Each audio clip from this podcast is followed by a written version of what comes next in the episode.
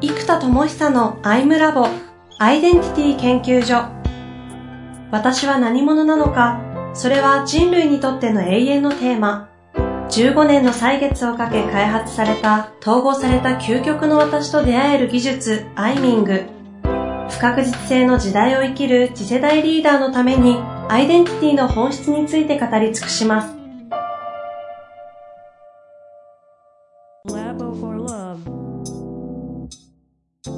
こんにちは、遠藤和樹です。生田智久のアイムラボアイデンティティ研究所。生田さんよろしくお願いいたします。はい、よろしくお願いいたします。さあ、ということで今月最後の回になりますけれども、だいぶね、話してきましたが、1回目がね、あの、 cohort based learning といいますか、 communal learning についてのお話をぐがっと実際ね、あの、やってますという話をして、えー、インサイトマップファシリテーションコード300名実施、今、この放送されてる時にはもうな、だいぶ進んでる頃だと思いますけども。はい。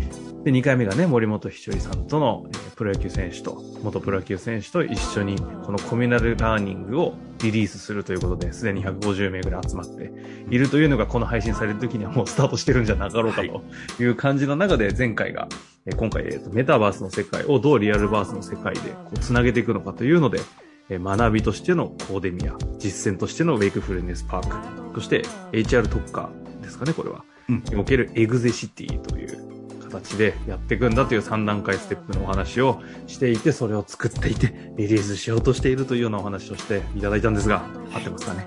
そうです。ということで、今日何行きましょうか？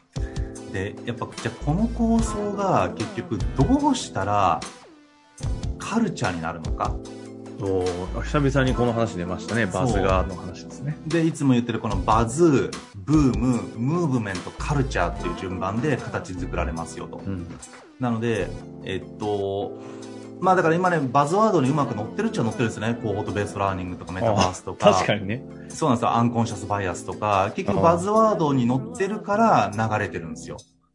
で、みんなそこに興味があって、で、今まで僕がやってるのって自己統合っていうワードなんですけど、これはやっぱり一部の人にはバズワードなんですよ。ブーム、ブームのレベル。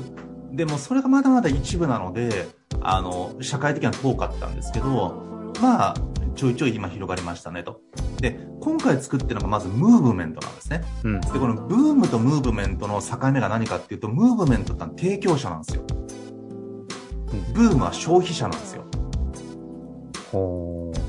なので、えっと、この提供者が盛り上がってくると、これがムーブメントに変わる。動き、運動に変わってくるんですよ。提供者側のプレイヤーがボコボコと湧き上がってくるタイミングってことですか？そうです。これはムーブメント。だから結局インサイトマップを学べる講座だったらブームで終わっちゃうんですよ。はいはい、はい、でもインサイトマップを使って人の葛藤を紐解きたいって人が集まったらムーブメントに変わるんですよ。ああ、じゃああれですね。タピオカがムーブメントになりきらなかった感があるぞみたいな感覚、そうそうそう。だからタピオカ屋さんっていうマーケットが shrink しちゃうから、タピオカ屋さんをやるぞって経営者がたくさん生まれたら大きなムーブメントに変わるかもしれない。はいはいはい。でも、あの、うまくやるんだったら、居抜き店舗で展開するっていうやり方はいいと思うんですよ。うん、タピオカ屋さんあれうまくって、タピオカが売れなくなったらタピオカから、さっきね、あれ台湾の会社が経営してるのかな？台湾のす他のスイーツ屋さんに変わったんですよ。ほうほうほう豆腐屋さんみたいな。ほうほうみたいになんか、その、変身できる小さなショップっていうコンセプトを作って、ブームのやつを入れ替えちゃえば、すぐにブーム商品を扱えるショップですよっていうやり方にしたらムーブメントになると思うんですよ。なるほどね。はい。面白いですね。コンテンツを入れ替えるっていうそうですね。入れ替える前提で、もういつでも内装も変えられるように、簡単な壁紙とかだけ変えといて、もう2日ぐらい内装変えたら、はい、タピオカ屋さんから豆腐スイーツ屋さんとか、クレープ流行ったったらクレープ屋さんっていう風に、もうすぐに入れ替えられる仕組みのビジネスモデルだったら面白いと思いますね。なるほど。まさかタピオカ振ってそんだけ深い話変えてくると思わなかった。さすがやなって感じですけど、ちょっと話はね、戻しました。そうですよ。で、ムーブメント、はい、で、ムーブメントからカルチャーになるためにはどうするかっていうと、うん、カルチャーって、実はよくよく考えると決定的な条件があるんですよ。カルチャーの条件。カルチャーの条件そうなんですよ。へえ、わかんねえ。メディアができる。違うな。これなんだろうな。まあ、メディアももちろんなんですけど、部分ですよね、今のは。なんだろう。なんですか？究極はイベントなんですよ。お例えばクリスマスのカルチャーっていうのは、クリスマスの時にプレゼントを送ろうねとか、あの、なんか七面鳥食べようねみたいな、その日にみんながやるっていうものになってるじゃないですか。はいはいはい。なので、そのある特定のコミュニティ、まあ国でもいいんですけども、その中で共通認識として、この日にはこれをやるよねっていう、えっと、日が決まって定期的な訪れる日が出てくると、それがカルチャー化するんですよ。あーじゃあ今、サウナはまだムーブメント段階ってことですか？あ、そうですね。だからこれが、えっと、ただね、カルチャーになり得るのが、定期的に行くっていう習慣になってる人が増えてきてるじゃないですか。はいはい、そうですよね。狭間にいそうな感じですよね。で、これが週に1回必ず行くとかっていう風に、周期が発生する。つまり、ライフサイクルの一部になってるかどうかなんですよ、カルチャーってのは。つまり、ライフサイクルの一部っていうのは定期的に年に1回やる。オリンピックも4年に1回やる。ワールドカップも4年に1回やる。で、クリスマス1年に1回来る。えーバレンタインも1年に1回来るっていう、この周期が発生した時にそれは文化になるんですね。だから逆に言うと文化を作りたかったら周期を作ればいいんですよ。だからライフサイクルなんですよ。うんうんうんということで、ここから逆算していくと何かっていうと、うん。うんうん結局ですね、僕は NPO やってた時に、なんであれがうまくい、うまくいったかって数は広がったんですね。300人スタッフいてとか。でもやっぱり春夏の合宿っていうのが毎年あったんですよ。これ7泊8日に300人ぐらい来るんですけど、やっぱここをゴールにいつも頑張ったんですね。うんうん。で、この、なんでその日が決まってることが大事かっていうと、人って絶対的必要性がないとやらないぐらい思った方がいいんですよ。ほうほうほう必要性が高いことって結構やらなくないですかっていう。ほう。ああ。で、これどういうことかっていうと、例えば私飛び立てとかやってるじゃないですか、文科省の国家プロジェクトの。はいはい。でね、えじゃあ、え留学するって決まってるから、語学をマスターする必要性って極めて高いじゃないですか。本来は高いですね。極めて高いですよね、留学決まってるから。うん。でもやっぱり、そこそこしかなかなかできないんですよ、人って。確かに。そう。そう。で、結局何が起こるかって、留学先で留学しちゃってからやべえってなるんですよ。ー 授業ついていけないとかってなるから、絶対的必要性がそこで生まれるので、でも喋れなかったらもうアウトじゃないですか。だから、もう最初の2、3ヶ月必死になって僕勉強して、結局食らいついて喋れるようになりましたっていう感じなんですよ。確かに。だからもう人っていうのは絶対的必要性が生まれてないと、かなり高いレベルの必要性すらも結構やらないんですよ。その通りですね。難しい。うん。じゃあ、絶対的必要性、例えば僕もアプリケーションの開発とかでまさに同じことが起きてるんですけど、今回実はコミュナルラーニングシステムっていうのは、もう、まあ、構想とか仕組みとかバックグラウンドの仕組みとかいろんなものが一応ある程度作ってきてたので、そのコンポーネントをまとめれば作られるっていう前提はあったんですけど、1ヶ月で作り上げたんですね。で、これなんでかっていうと、その、11月の最初の土曜日に、もうスクールが始まっちゃうんですよ。そこまでにシステムが絶対必要なわけですよ。はいはいはい。そうすると、実は、開催日、人が来るイベントというものがあると、絶対終わらせなきゃいけないデッドラインがそこで強制的に作られるんですよ。うん。うん。そうすると絶対的必要性が生まれるから、それまでに作らなきゃってなるんですよ。ということは、この、イベントを定期的に作っていけば、そこまでに絶対やらなきゃいけないっていう人が増えるんですよ。つまり、絶対的必要性を創出することができるんですね。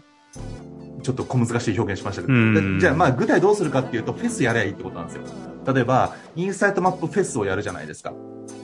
で、実際12月の、えっと、26日かの朝一に、えっと、煩悩を紐解こうっていうワークショップをやるんですよ。へで、そこでインサイトマップファシリテーターの人たちは自分でワークショップを開催する仕組みになってるんですね。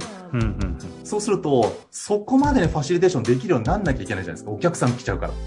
ってなうん。ると、試験みたいなもん。そう、学ばなきゃいけない。聞かれたら答えられなきゃいけないってなるから、その日に向けて絶対に頑張るじゃないですか。で、同じように、アイデンティティというかね、キャリアを考えるフェスを、例えば golden pupa っていう風に呼んでる黄金のさなぎ期なんで、まあ、やっぱゴールデンウィークが golden pupa 相性がいいじゃないですか。うんうんうん。で、シルバーウィークは silver pupa とか言って、65歳からの自己変容のところに特化したらいいじゃないですか。はいはいはい そしたら、シルバーウィークとゴールデンウィークに、 golden pupa と silver pupa っていう概念にして、あの、二つやったらいいんですよ。で、 golden pupa の方を、えーゴールデンウィークにやるよと。で、これは例の communal learning model で、今までだったら僕はアイダモンってスクールをやって、そこに100人が来てくれますみたいな。だから、生田コンテンツ、生田デリバリー、生田コミュニティだったんですよ。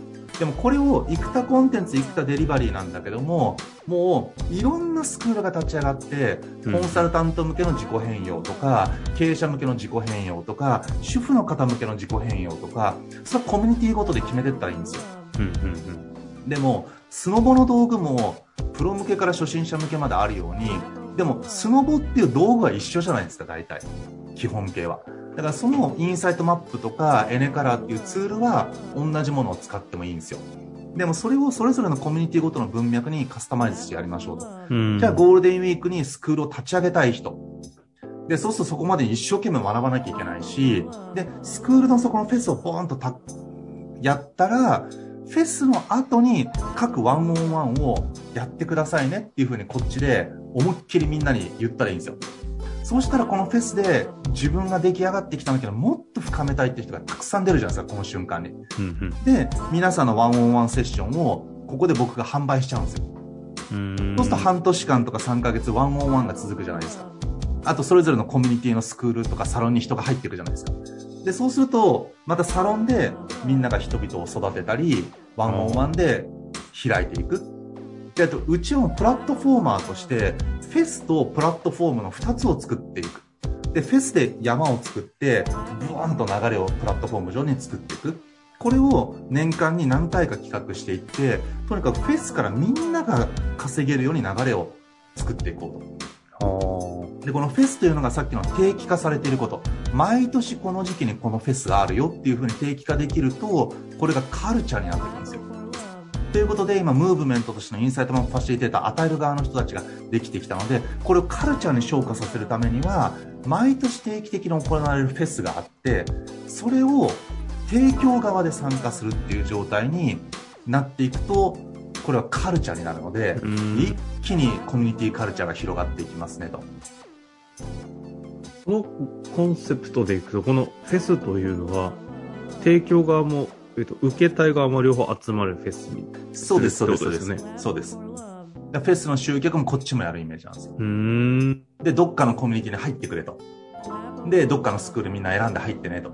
で、まあ、ライブで僕は配信するので、仲間内で3人で見てもいいし、どっかのコミュニティファシリテーターの人がいるんでそこに入ってもいいよと。それを選べるようにしていくイメージですね。ああ、はい。確かに。で、そこで終わったタイミングで、今、ムーブメントの中で集まっている提供者ファシリテーターの人たちが裏側にいるので、終わった段階で、そういった人たちがいるから提供してぜひややろうという動きを生田さんが作って、結果マッチングになるんでしょうけど。そうそうそう。ああ。なるほどね。そうやって生態系を作っていくんですね。そうなんですよ。プラットフォーマーがフェスをやってるっていうのはあんまり多くなくて、えっと、でもこれでむちゃくちゃ有名なのがやっぱセールスフォースなんですよ。ああの、サンフランシスコででっかいフェスやってるじゃないですか。僕も行ったことあるんですけど。あ。あ、そうなんですか？そうなんですよトレイルブレイザーの会みたいです。そうそうそうそうそうそう。それになる前に行ったので。ああ、前ね。そうですはね。い。でも、あもう、もうすごい人集まって大盛り上げで、あの時期ホテル取れないんですよね。僕ね、危ない道のところのね、ホテルで泊まらざるを得なくって、もうマジで危なかったんですよ。危ないっていうか別に危ない思いしなかったですけど、うん。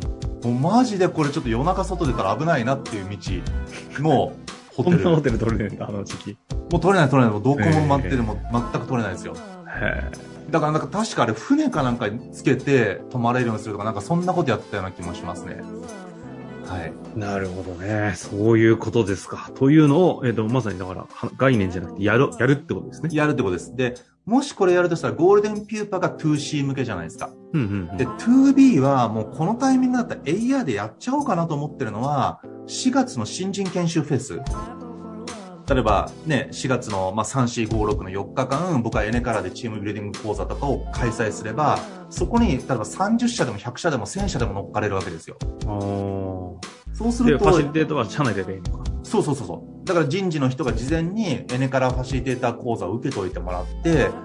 その全体の5%ぐらいの人がマスターしておいてくれればいいんですよ。うんそしたら中でファシリテートして育ててもらうっていうのをやると、今までってこういう研修ってね、僕らも結局お客さんで上場企業とか、1日50万、100万の予算が用意できる会社ばっかりになっちゃうじゃないですか。なので、そうではなくって、中小企業とかスタートアップとか小さな会社も、誰もがその学べる機会を作るっていう意味では、これを新人研修フェスでボンと作れば、そこでチームビルディングが全部できるんで、もうやっちゃってください。で、しかも内製化しちゃってくださいと。ここまでいけるとでかいので、ただ 2B はやろうと思うと、ちょっとですね、今、システムがもともとグループウェア、グループ用とか、えっと、法人用にも一応裏側にアカウントを作る仕組みとか全部用意してあるんですけど、ちょっと開発がギリかなっていうのもあって、えっと、若干無茶はかかるかなと思いつつ、まあ、身内でね、数十社とかだったら全然いいかなとも思って、うん。なるほど。え新人フェン新人研修フェスをやるならそれもそれでありかなという。はあ。はい。いやいや、面白いですね。そういうことですか。え、それが11月の 26? えっと、12月26は、12月。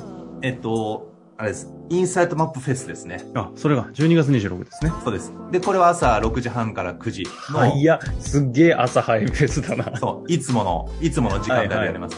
これね、やっぱりね、朝早いのは、やりづらいんですけど、うん。むしろ逆で、朝早くないと他の予定と被るんですよ。確か結局、土曜日の6時半から9時だったら、他と被らないんですよ。に。うん。旅行だとしても別に9時に家出りゃいいので、確かに。前日に準備しとけば。朝飯さえ間に合えば。そうそうそうそうそう。だからもう、そうなんですよ。で、そうじゃないとね、何か予定って被っちゃうんですよ。ああ。うん。だからやっぱりこの朝一がいいですね。はい。いやいや、そういうことですね。ちょうどこの配信がですね、12月の、その前に配信される予定ですので、間に合いますね。12月の17ですね。あ、じゃあぜひぜひ26日、ねあの、開催するので、ここだけはど、どうやったら見つけられるかは言っとかないと、また皆さん迷子になっちゃう。これね、まだね、ウェブサイトこれからリリースなんであれなんですけど、えっと、さっきの件もそうなんですけど、Facebook の、ジニアムの Facebook で必ず告知をしてるので、ジニアムね。そそうっちでありますね。Facebook のジニアムで一番告知され続けますね。なるほど。で、その時にはジニアムのページとか、えっと、今回ジレンメイズかクエスタムっていうサービスかどっちかでリリースはしてるので、はい。じゃあ、Facebook の方でおそうですね探しいただけたらなと思います。ぜ確実ですひ参加してみてください。ぜひぜひ。ということで、今月も終わりたいと思います。生田さん、ありがとうございました。はい、ありがとうございます。